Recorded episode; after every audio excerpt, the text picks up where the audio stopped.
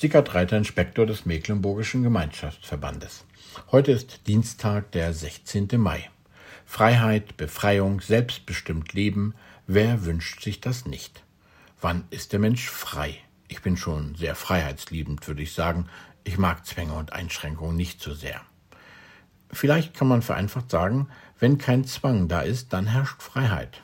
Wenn man selbst bestimmen kann, was man tut, ist man frei, oder? Freiheit gehört zu den Grund- und Menschenrechten und zu jeder modernen Demokratie. Aber völlige Freiheit ist damit ja auch nicht gemeint. Meine Freiheit darf ja die Freiheit der anderen Menschen nicht einschränken. So steht es jedenfalls in unserem Grundgesetz. Und dass das alles nicht so leicht ist, erleben wir immer wieder. Und das nicht erst seit Corona. In der Vergangenheit gab es ganz unterschiedliche Auffassungen von Freiheit. So waren zum Beispiel in der Antike etwa 800 vor Christus bis 500 nach Christus nur die städtischen Bürger und die Herrscher frei und nur sie hatten entsprechende Rechte. Die Mehrheit der Bevölkerung hatte also wenig oder gar keine Rechte. Naja, auch nicht so prickelnd. In der amerikanischen Verfassung von 1787 wurde die Freiheit aller Menschen zum ersten Mal als Verfassungsgrundsatz festgeschrieben.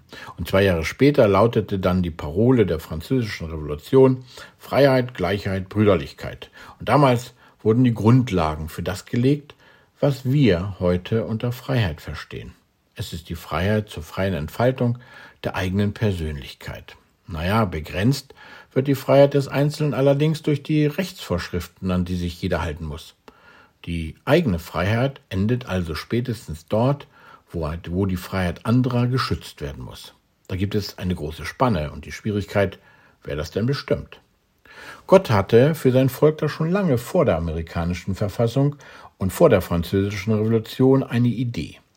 Die Gebote und Ordnungen waren und sind Hilfen zum Leben und regeln das Zusammenleben, die eigenen und die Freiheiten des anderen. Und vor allem die Beziehung zu Gott. Gott will nämlich, dass wir Menschen frei leben. Wirklich frei sind wir aber erst wirklich dort, wo er der Herr ist, wo er befreit und wo er Lebensraum ermöglicht, wo ich mit ihm unterwegs bin und lebe.